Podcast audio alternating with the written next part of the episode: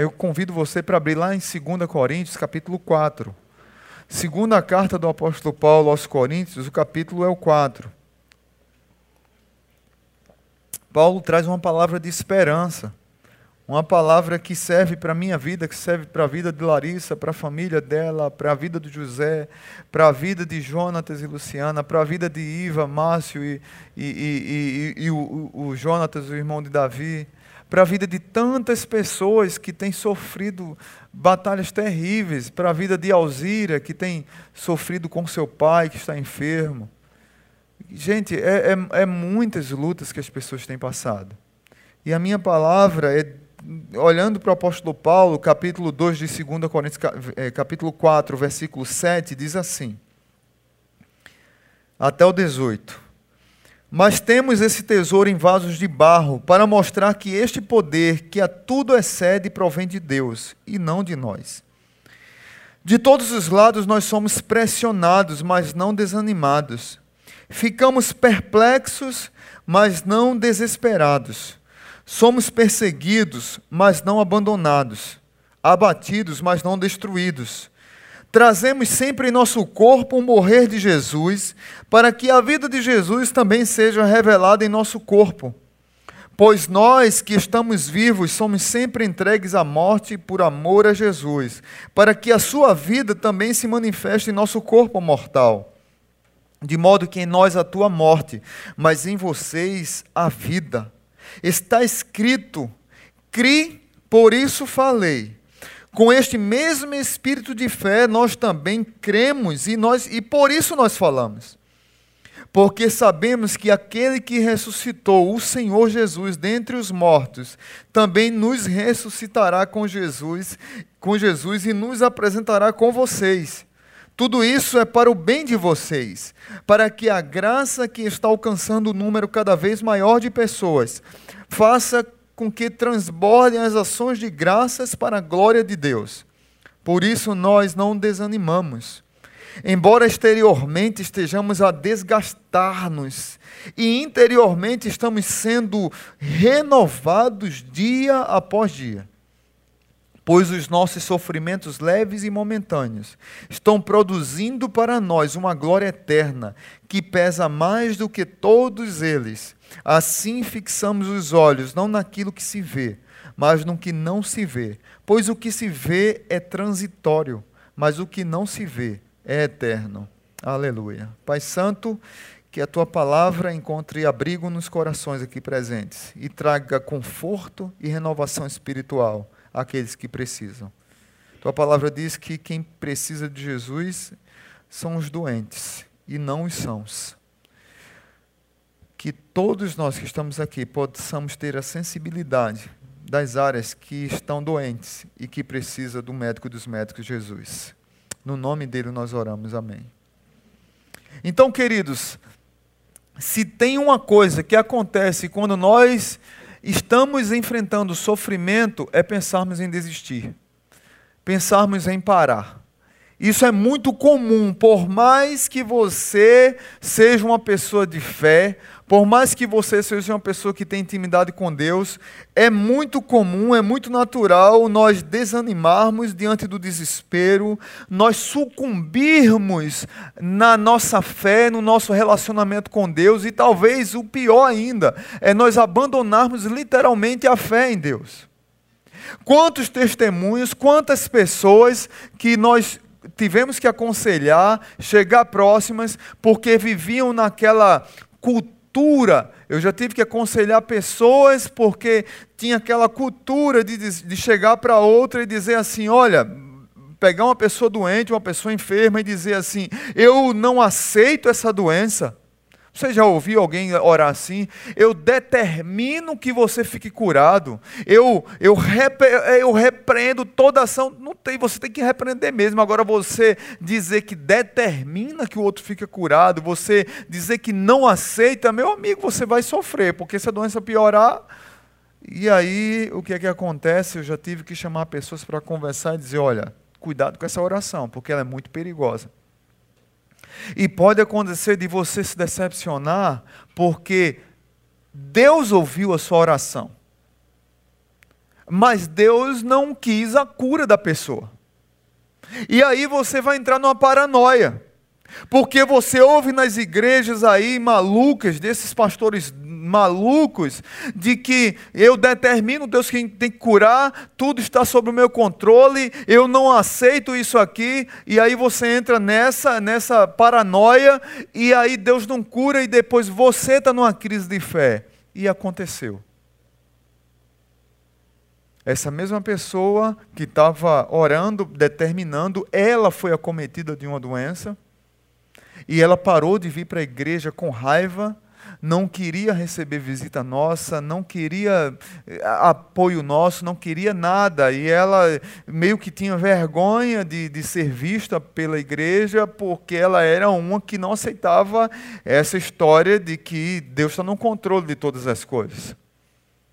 E aí, certo dia, me procurou, me pediu perdão, porque passou quase três anos afastados da igreja e lembrou de que eu falei para ela e que ela ficou com raiva lá atrás, que nós não determinamos nada. Isso foi, é um caso que eu estou citando. Mas quantas pessoas são assim? que estão vivendo sobre essa perspectiva da estética externa, de que está tudo bem e que na foto está bonito e de que aquela, aquela cultura do sorria, você está sendo filmado, mas está tudo mal e a pessoa não consegue compreender que sofrimento faz parte da vida, que luta faz parte da vida, que, que, que situações difíceis faz muito mais parte da vida do que vitórias. Daqui a pouco a gente vai chegar mais detalhes sobre isso. O apóstolo Paulo, quando escreve essa carta para os Coríntios, Paulo era um homem de sofrimento, de dores. O apóstolo Paulo, ele foi, ele passou por naufrágio. Paulo foi picado por serpente, por serpente Paulo foi açoitado. Paulo foi perseguido. Paulo foi rejeitado, Paulo foi atacado pelos seus co-irmãos e seus irmãos. Paulo, onde chegava, que plantavam igreja, chegavam os judaizantes lá e queriam bagunçar a igreja que Paulo tinha acabado de plantar. Era um homem que vivia o tempo todo sobre situações difíceis situações de tribulações terríveis, e é Ele que está dizendo para mim e para você que nós não devemos desfalecer, que nós não devemos desistir da caminhada, que nós não devemos sucumbir da fé. Larissa disse uma coisa para nós essa semana. Eu estava viajando e eu só tive condições de falar com Larissa na segunda-feira pessoalmente. E e aí ela disse, pastor, parecia que era como se eu tivesse mergulhado num mar de dor, alguma coisa assim, e, e eu queria mergulhar no mar de dor porque a dor era grande demais mesmo, e eu queria ficar lá, perdida no mar de dor. Mas as pessoas mergulharam comigo e me tiraram do mar de dor. Tem muitas vezes que nós estamos assim. Nós queremos nos entregar a esse momento de dor e essa tribulação. E Paulo está dizendo: não, não desista. Não desfaleça. Não dê as costas para Deus, para a igreja, para as pessoas, porque os sofrimentos fazem parte da vida. Nós devemos chorar sim, nós devemos lamentar sim. Mas nós precisamos compreender que os sofrimentos eles vão chegar e eles não vão pedir licença, eles são mal educados mesmos, mesmo. E aí Paulo traz algumas convicções para que você renove sua esperança. E eu queria trazer para vocês essas convicções. Se você puder ficar com a sua Bíblia aberta, melhor ainda. A convicção de que em seu vaso de barro habitava um grande tesouro. Do verso 7 ao 12, Paulo traz para nós a ideia de que Deus tem, temos esse tesouro em vasos de barro para mostrar que este poder que a tudo excede provém de Deus e não de nós. Esse vaso de barro, muitas vezes frágil ou sempre frágil, muitas vezes feio, quebrado, é para mostrar que o poder não é nosso, mas de Deus. Só que a sociedade tem nos ensinado que o controle das coisas está em nós. Nós temos tudo a um dedo. Tudo está ao nosso controle, está tudo num clique. Você paga tudo pela, pelo um clique, você resolve tudo por um clique, você tudo está num clique. É uma geração que aprendeu a controlar tudo e a fazer tudo, mas uma coisa que essa geração não aprendeu é a sofrer. E Paulo está dizendo: nós somos vasos de barro. E vaso de barro quebra, e vaso de barro sofre, mas dentro do vaso de barro há um tesouro. Principalmente aqueles que tiveram encontro com Cristo, aqueles que se renderam ao Senhor, aqueles que disseram: Deus, Jesus, a minha vida é tua. A estes diz a Bíblia que recebeu o poder de Deus e se tornaram filhos de Deus, e o Espírito Santo testifica com o meu espírito de que eu sou filho de Deus. E Ele é o penhor, Ele é a garantia. No capítulo 5 do, do, do, do 2 Coríntios, verso 5, diz assim: foi Deus quem nos preparou para esse propósito, dando-nos o Espírito como garantia do que está por vir. Paulo está dizendo, queridos, não tenha medo de sofrimentos e provações. Se preocupe com o que há dentro do tesouro, que Deus se preocupará com o que está fora. Você não pode acrescentar dois dias ao seu dia, você não pode acrescentar um dia ao seu dia. Nós não nos preocupamos, nós nos preocupamos mais com o estético, com o de fora, e não nos preocupamos em alimentar o espírito em encher o que está lá dentro, em manter. A Bíblia diz que não entristeçais o espírito, enchei-vos do espírito, não apagueis o espírito, orai sem cessar no espírito. Nós não temos o costume de valorizar e, e, e, e compreender o poder que habita dentro de nós, porque nós estamos muito preocupados apenas com o exterior do vaso. Com o exterior, a gente sempre se preocupa mais com a opinião dos outros.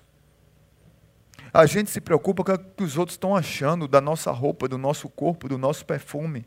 A gente se preocupa com isso, com o nosso carro. Alguém chegou para mim e disse, pastor, o senhor gosta de que cor de carro? Eu disse, eu amo azul, eu sou doido por azul, mas eu não me importo com a cor do meu carro, porque eu vou dentro dele. Então eu não me importo com a cor dele, eu não vou estar vendo a cor dele, eu estou dentro. Tem que ser, como diz o, o, pessoal que trabalha com carro, tem que aproveitar a oportunidade para comprar um, um bom e barato. Então, para mim, não importa a cor, importa a qualidade. Mas nós vivemos uma geração que se preocupa com o externo. Quer ver um exemplo? Mulher se olhando no espelho. Mulher se olhando no espelho, você acha o quê? Hã? Gorda. Uma irmã de manhã disse assim: linda! Eu disse: pense numa autoestima abençoada. Uma irmã mais de 60 anos, bonitona, disse: eu me achei linda, pastor. Eu disse: oh, louvado seja Deus. Uma mulher disse isso, uma, da igreja toda. Mas toda mulher que se olha no espelho, ela se acha gorda. Não é? Ela tem 55 quilos. Aí ela engordou 10 gramas, ela acha que tem 550. Como eu estou obesa. Aí o homem é o contrário, ele tem 230 e acha que tem 35. E ainda fica se amostrando em frente do espelho assim. Benjamin, meu filho, tem oito anos. Oito anos. Eu nunca ensinei isso para Benjamin. Benjamin chega lá em casa, levanta a camisa, estica assim no chão. Olha aqui minha barriga. A barriga dele, não é brincadeira não, tem oito gomos aqui, tudo dividido. Parece que ele malha. Aí ele, olha aqui, minha barriga tanquinho. Manhã ama. Vê se tu tem aí. Oito anos, cara. O cabra está mostrado desse jeito. Pô, é, é homem assim, ele se olha e ele acha que está. Ele acha que está bonitão demais, né? Mas o negócio está feito, tem que ajeitar e ele acha que está bom. A mulher é o contrário. Mas porque nós vivemos nessa cultura e parece que a sociedade nos pressiona isso. E Paulo está dizendo, meu amigo, do seu jeitinho que você é, com os defeitos que você tem, com as fragilidades que você tem, um vaso quebrado que você é, deixe-se ser usado por Deus, porque dentro de você há um tesouro inestimável chamado Espírito Santo. É desse jeitinho que Deus quer usar você. Esse vasinho quebrado, por mais difícil que você ache, por mais feinho que você ache, mas há um tesouro precioso, infinito da graça de Deus, que pode ser usado através da sua vida. E é esse mesmo Espírito que supre você e atua na sua vida, nas suas dores, nas suas lutas, nas suas aflições, nas suas necessidades, nas suas tribulações. É esse Espírito que lhe anima, que lhe encoraja e que faz você levantar a cabeça e todo dia vencer aquele dia. Mas você precisa entender que há algo dentro de você e que esse algo dentro de você é que leva a você não se desesperar com as frustrações que vêm de fora. Porque notícia ruim chega todo dia.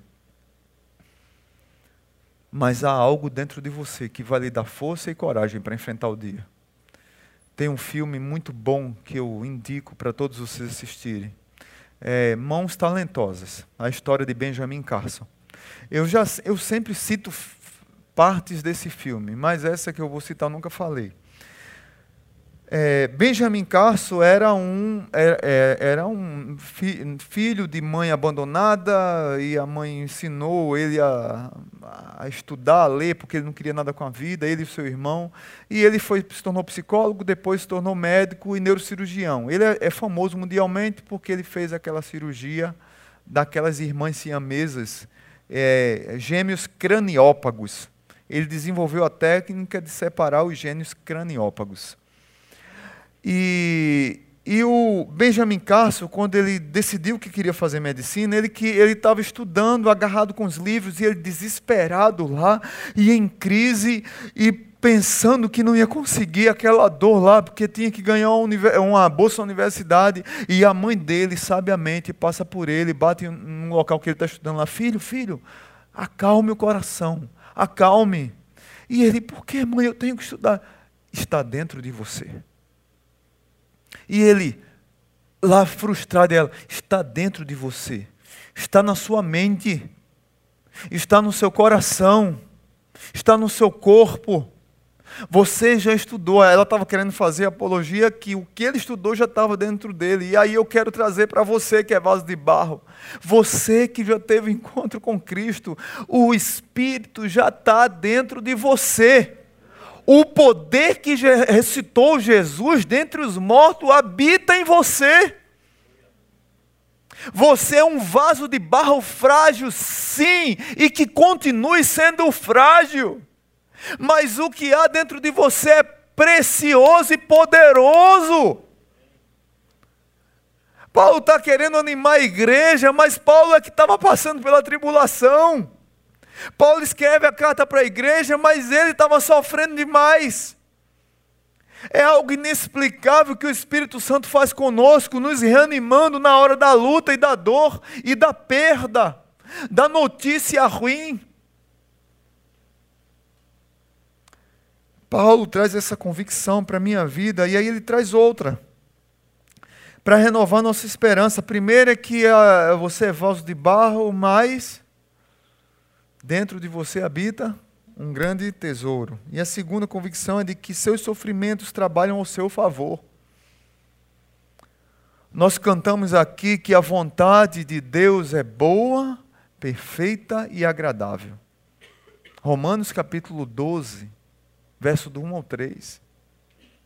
O apóstolo Paulo fala nos versos 16 e 17 do texto que nós lemos, de 2 Coríntios, por isso nós não desanimamos, embora exteriormente estejamos a desgastar-nos, interiormente estamos sendo renovados dia após dia, pois os nossos sofrimentos leves e momentâneos estão produzindo para nós uma glória eterna que pesa mais do que todos eles. Algumas versões dizem que é, é que, que a, a, essa leve momentânea tribulação para nós produz um peso de glória. O que Paulo está querendo dizer para mim e para você é que os sofrimentos trabalham a nosso favor. Paulo está querendo dizer que o ato de sofrer, a, a, a, as circunstâncias do sofrimento, na verdade, são a, as formas de Deus de nos transformar à semelhança de Jesus. Romanos capítulo 8, ele diz que nós somos conformados à imagem de Jesus. É interessante que aqui Paulo está dizendo para mim e para você, ele compara as aflições com, com uma balança. É como se você, você já pegou aquelas balanças antigas que tinha em venda, não sei como é que chamava aqui em Natal, em Pernambuco tinha a venda do seu João, a venda do seu, do seu José, aquelas vendas que tinha na esquina, que você ia lá e pegava a cadernetinha e colocava o fiado lá, não, não era assim? Era algo, aí tinha lá salame, salsicha, pão, era muito legal aquilo. A turma mais nova não sabe o que é isso, né? Então a gente ia lá e tinha balança. E aquela balança que tinha um peso de um quilo, de, de 300 gramas, para aí e, e, colocava o produto aqui e a balança que ele, quando chegava no meio é porque aquele produto deu aquele peso ali. O que Paulo está dizendo é o seguinte: olha, a leve momentânea tribulação, o leve momentâneo sofrimento, e você pode colocar a reboque as alegrias dessa vida, tudo isso é momentâneo. Se colocar na balança, colocar de um lado sofrimento e colocar do outro o peso de glória do que virá na nossa vida, vai superar de forma inenarrável o pequeno sofrimento que nós estamos tendo aqui. Ou seja, as lutas que eu e você estamos passando são passageiras elas vão acabar, elas doem, elas machucam, elas tiram lágrimas do nosso olhar, elas trazem para nós muito sofrimento, mas esse sofrimento trabalha a nosso favor. E quando eu compreendo que dentro de mim habita um tesouro, o meu interior vai sendo renovado a cada dia. É isso que Paulo diz no verso 16. Olha, não desanime. Não desanime. Paulo não está dizendo pare de chorar, porque tem gente que está passando por um luto, aí chega o crente chato de galocha, diz assim: não chore. Deus deu, Deus tomou, louvado seja o nome do Senhor.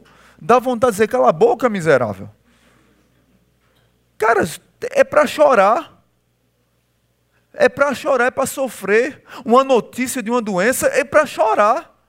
Nós somos seres humanos. Agora, nós não podemos desanimar, não podemos deixar Satanás in, é, é, infiltrar com os dardos inflamados dele no maligno, do maligno na nossa mente, para nós desistirmos da fé, para nós abandonarmos o Senhor, abandonarmos as pessoas, abandonarmos a família, abandonarmos algo que Deus não quer que nós abandonemos. Porque aquela tribulação ela é leve e momentânea. Quantas pessoas dão cabo da vida por uma tribulação que seria resolvida amanhã? Mas o cara cometeu suicídio hoje. Ele não aguentou esperar. Era uma dor, era um grito, um pedido de socorro, um desespero, mas a dor ia passar. Mas ele não conseguiu decifrar isso. Que eu quero trazer para vocês, querido, é, queridos, é que as cicatrizes fazem parte da vida, mas elas trabalham ao nosso favor. As cicatrizes faz, fazem parte da vida, e o apóstolo Paulo, eu tento imaginar o que Paulo pensava. As cicatrizes, Paulo via nas cicatrizes as estrelas que ele recebia, receberia no futuro, na sua coroa. Nós falamos de galardão, é como se Paulo estivesse vendo cada sofrimento, vai estar lá marcado, não é à toa que Paulo diz lá em Gálatas capítulo 6: Quanto ao mais ninguém me moleste, porque eu trago no meu corpo as marcas de Jesus. Paulo sofreu como Jesus sofreu. E podemos dizer que, em termos de açoite, foi mais, porque Paulo foi açoitado três vezes. Jesus foi açoitado uma vez e foi para a cruz. Paulo foi açoitado três vezes e foi com um número a mais do que a lei permitia. E Paulo diz: Eu trago no meu corpo as marcas de Cristo. Sabe qual é a maior prova de um verdadeiro ministério cristão? Não são as condecorações que nós recebemos. A maior prova de um ministério frutífero não são as condecorações. A maior prova de uma vida frutífera não são as condecorações. A maior prova de uma vida frutífera são as escoriações que nós levamos na caminhada.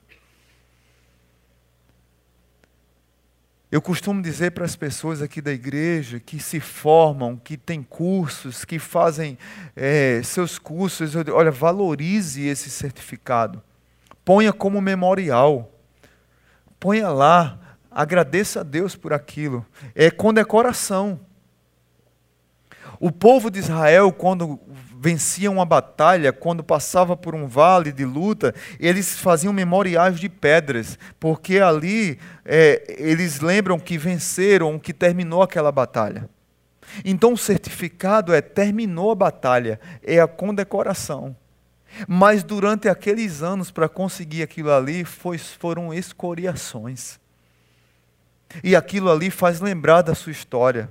Então pegue, não, você sai daqui hoje, não, você que seu diploma está embaixo dos livros lá, ponha ele no quadro, ponha na parede para que você lembre das escoriações que tem na sua vida, para que você lembre das marcas que você deixou, para as marcas que tem para que para que você tivesse conquistado aquilo, das lágrimas, das noites mal dormidas, de tantas coisas que você abriu mão, de tantos não que você teve que dar para conquistar aquilo.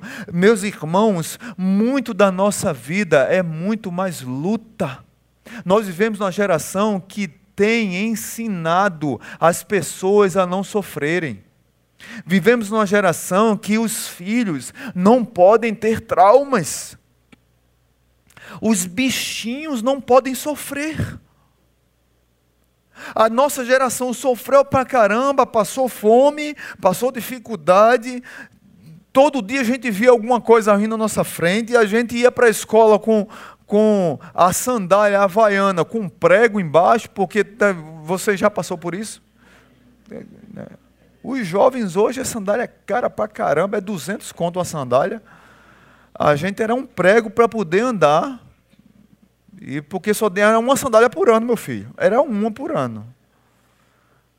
Aí os bichinhos hoje não podem sofrer, não podem esperar. Os bichinhos hoje morre alguém da família, não, não posso levar meu filho no cemitério porque ele não pode entrar no cemitério. Ele vai terminar onde? Meu filho não pode ver um morto. Que história é essa?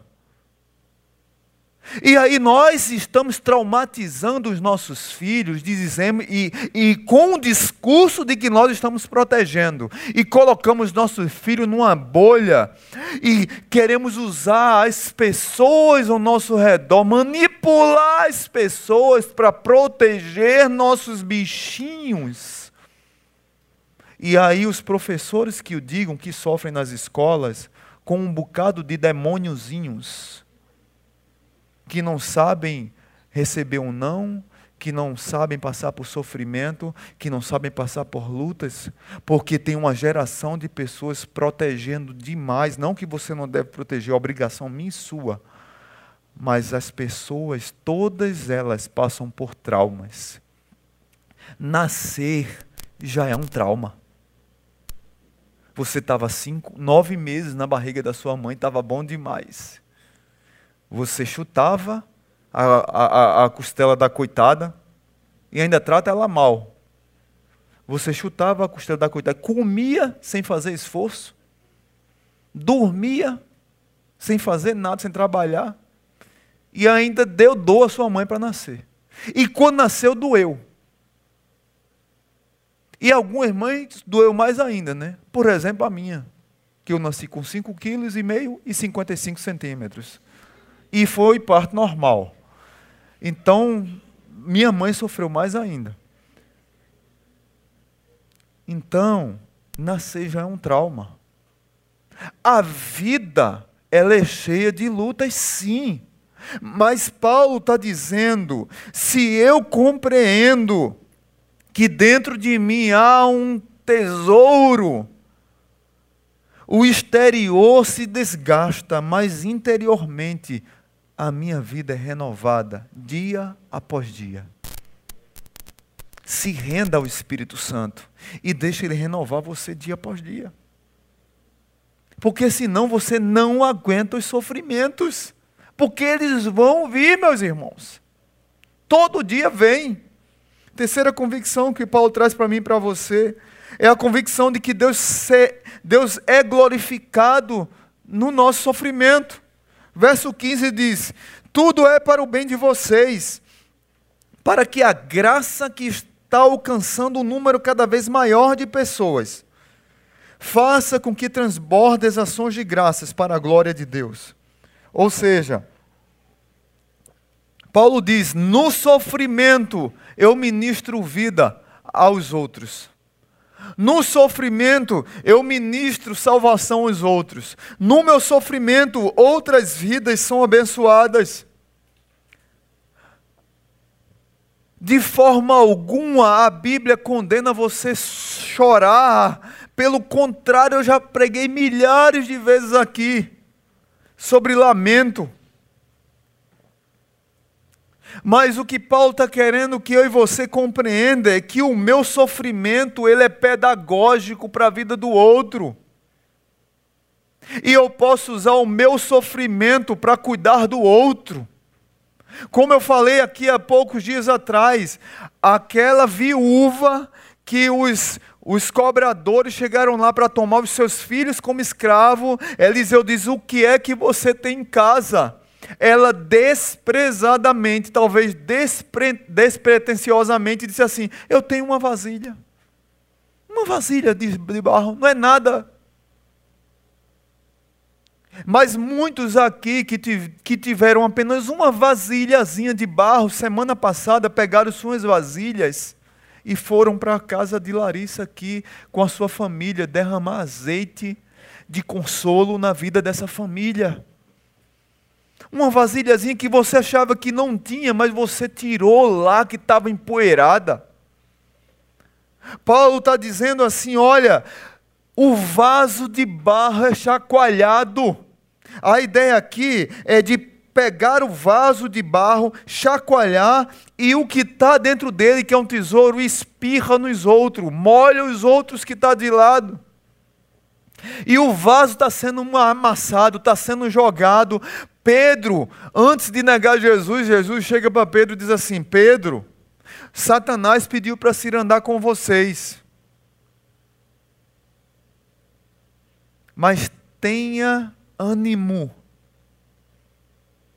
Eu já roguei por você, Pedro. Quando você se converter, vai e fortaleça os seus irmãos. Mas sabe o que é cirandar? Talvez alguns aqui não saibam. Cirandar é pegar aquelas peneiras de, de que pega milho, cereal, feijão, você põe lá e você chacoalha a peneira e joga para cima e quando ele cai o vento uf, tira as palhas. Aí ele vai, quebra os milho de novo lá e chacoalha de novo e aí quando o milho cai, o vento uf, sopra as palhas, fica só os grãos. Muitas vezes a nossa vida é chacoalhada. E ser chacoalhado dói. Ser chacoalhado não é bom, mas Deus está tirando as palhas e Deus está jogando para os outros, para abençoar os outros, o que está lá dentro, o tesouro que vai transbordando através do meu sofrimento. É no meu sofrimento que eu aconselho alguém que está passando pelo sofrimento que eu estou. É alguém que está em luto, que recebe um abraço de alguém que saiu de um luto. É alguém que está com uma doença rara, que vai visitar um hospital de doença rara. Uma vez eu perguntei a uma irmã aqui que trabalha com o pessoal de, do câncer, que tem câncer. A maioria das pessoas que visitam hospitais especializados em câncer é quem teve alguém com câncer na família. Porque eu e você não vai, não. E aí você está entendendo o que é que Paulo está falando? Como o sofrimento nosso pode abençoar outras vidas? Como o sofrimento nosso pode consolar outras pessoas? Como o sofrimento nosso glorifica a Deus e edifica o próximo? Como o sofrimento nosso pode pedagogicamente trazer consolo para aqueles que estão chorando, porque eu entendo que dentro de mim há um tesouro que pode ser derramado na vida dos outros. E por último, Paulo, para renovar a nossa esperança, ele traz para nós a convicção de que nós devemos ter valores eternos para nos dirigir. Verso 18, Paulo diz assim: Assim fixamos os olhos não naquilo que se vê, mas no que não se vê. Pois o que se vê é transitório, mas o que não se vê é eterno. E aí o apóstolo Paulo, ele traz para nós a ideia de, de que nós moldamos as decisões da nossa vida por valores terrenos. E não por uma cosmovisão cristã, por valores eternos. Muitas vezes nós não conseguimos entender e compreender a fé e ver o invisível de Deus na nossa vida, como lá em Hebreus diz: ora, a fé é o firme fundamento das coisas que se esperam e a prova das coisas que não se veem. Paulo tinha tanta convicção de que todo o sofrimento que nós passamos é transitório, que toda luta que nós passamos é transitória Paulo tinha tanta convicção do eterno que não é à toa que ele diz lá em Filipenses: é, tudo posso naquilo que me fortalece. E aí nós pegamos essa frase e colocamos num carro. Tudo posso, comprei um carro, porque eu posso. Você sabe, eu posso. E eu tenho um carro porque eu posso. Olha, eu posso. Mas a pessoa não lê a Bíblia direito e esquece do que está escrito antes. E aí Paulo diz: Eu sei passar por tribulações, eu sei passar por lutas, eu sei passar por, por alegrias, por felicidade, eu sei passar por tristeza e por lágrimas, eu sei o que é geladeira vazia, eu sei o que é geladeira abarrotada de comida, eu sei o que é desfrutar da alegria de pregar o Evangelho, mas também eu sei do que é ser perseguido e perseguidor do Evangelho. Eu sei dos dois lados. Então, por isso, tudo posso naquilo que me fortalece, porque eu, tudo eu posso suportar naquele que me fortalece. Não é eu que posso. É o Senhor que é forte, que faz desse vaso que é eu e você frágil, suportar as tribulações dessa vida. Porque nós não conseguimos com as nossas forças, mas nós queremos conseguir com as nossas forças controlar todas as coisas, porque nós estamos apegados com o que é transitório. Paulo está dizendo que o que deve governar nossas vidas são valores eternos. E se eu tenho valores eternos, eu vou compreender que Deus está no controle de todas as coisas e mesmo na minha fraqueza, Deus fará grandes coisas. E aí eu concluo com a frase de Utso Taylor, que era missionário no interior da China. Ele dizia que todos os gigantes da fé foram homens fracos, que passaram por tribulações e tiveram que renovar sua esperança. Ele diz: todos os gigantes da fé foram homens fracos que fizeram grandes coisas para Deus, pois estavam na presença de Deus. A minha pergunta é: você está na presença de Deus? Você tem convicção de que dentro de você há um grande tesouro? Se você não tem convicção de que dentro de você há um grande tesouro, é porque você não teve um encontro com Cristo ainda. E a minha oração é que você se entregue a Jesus Cristo. E que Ele cele você com o Espírito Santo, que é o grande tesouro que há nesses vasos de barros e quebrados e fracos que somos nós. Mas você que já é um crente em Jesus, que já teve um encontro com Cristo, que tem esse vaso, mas que você, que você é esse vaso, que você tem esse tesouro e que você não consegue perceber. Que Deus está querendo reanimar você, renovar a sua esperança.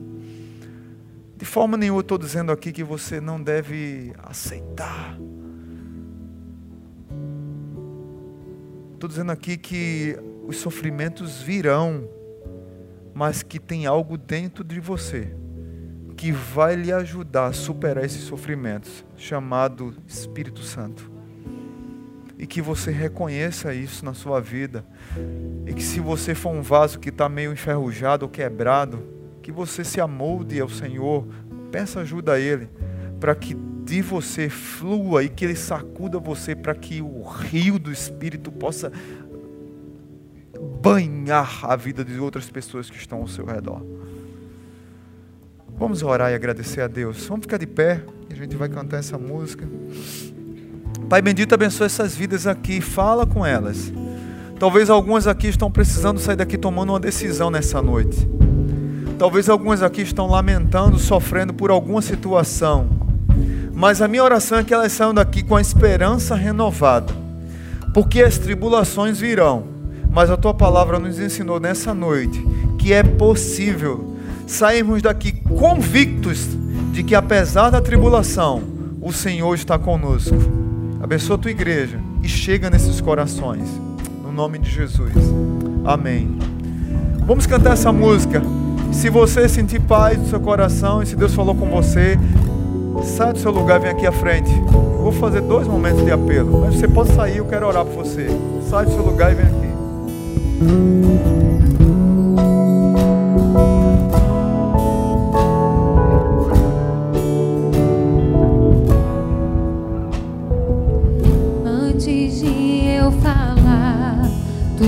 estaba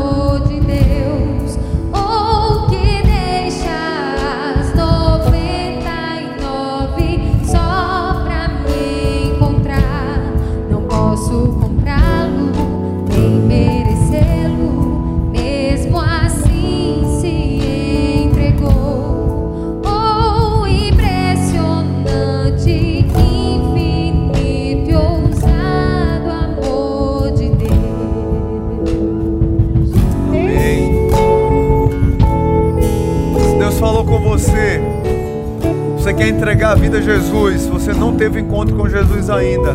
Jesus está te chamando hoje, olha, eu quero entregar minha vida a Cristo. Eu quero ser esse vaso de barro aí que você falou, pastor. Eu quero ser esse vaso de barro aí que de mim vai fluir um rio de água viva. Você sai do seu lugar, vem aqui à frente, eu quero orar por você. Se você já é da igreja e Deus falou com você hoje, tem situações na sua vida que você está desesperançado por notícias, por luto, por crises, por doenças, por problemas em relacionamento, e você está tá em crise de fé. Nós passamos por isso. Eu também quero orar por você, sai do seu lugar e vem orar aqui. Eu tenho dito aqui, olha, meu coração está tão pequeno, com tanto sofrimento, que eu digo, meu Deus, essa mensagem foi para mim. Paulo, quando escreveu essa carta, ele escreveu pensando nele também. Hoje eu preguei essa mensagem também pensando nas minhas lutas pessoais e nas lágrimas que eu tenho derramado junto com os irmãos da igreja. Então sai do seu lugar e vem orar comigo. Eu quero orar por você, quero colocar a sua vida diante de Deus. Pode vir, pode vir aqui à frente, pode abrir espaço aqui, irmã, para vir aqui à frente. Sai do seu lugar e vem aqui. Mas teu amor lutou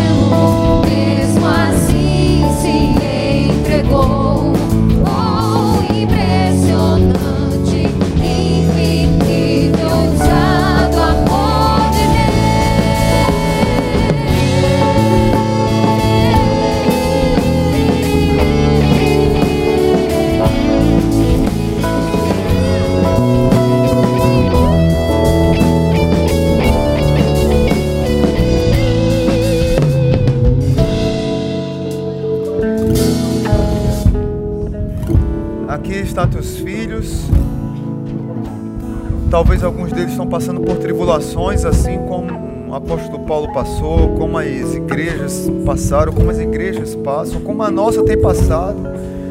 Nós temos chorado, como talvez alguém que está nos assistindo nesse momento, alguém que vai ouvir nossa mensagem pelo, pelo Spotify, pelo podcast são tantas pessoas, onde chegar essa palavra, talvez tantas pessoas estão sofrendo, derramando lágrimas e pensando em desistir da fé, mas não conseguem olhar para dentro de si mesmo e perceber que dentro delas há um tesouro precioso. São vasos frágeis, são vasos de barro, são vasos que muitas vezes estão quebrados ou machucados pela vida, mas são amados do Senhor e o Senhor sempre está moldando, sempre está disposto a mudar, mas principalmente o Senhor está disposto a glorificar o seu nome, a edificar outras vidas através desses vasos. E usar todo esse sofrimento que esses amados estão passando, apesar das lágrimas que são derramadas, dos abraços que tem recebido, como a oração da Larissa, que parecia que estava num mar de lágrimas e de dor, e alguém foi lá buscar. Com certeza, daqui a alguns dias alguém vai estar no mesmo mar e Larissa vai lá para resgatar essa pessoa, porque ela está passando por isso. Quantas pessoas estão assim? E quantos de nós Deus quer usar de maneira especial para que o teu nome seja proclamado? Em nenhum momento a tua palavra não diz para nós não chorarmos, pelo contrário, nós devemos chorar sim, porque nós somos humanos. A tua palavra diz que um dia o Senhor enxugará dos nossos olhos toda lágrimas, mas esse dia não chegou ainda. Enquanto esse dia não chega, o Senhor enviou o seu consolador. E o seu consolador tem nos consolado. O seu consolador tem renovado a nossa fé dia após dia, mesmo que nós tentamos desanimar, mesmo que o nosso exterior esteja desgastado, machucado, arranhado, ultrajado, rachado, o nosso interior é renovado pelo poder do Espírito Santo. Renova essas vidas, Pai. Renova a fé e a esperança desses amados.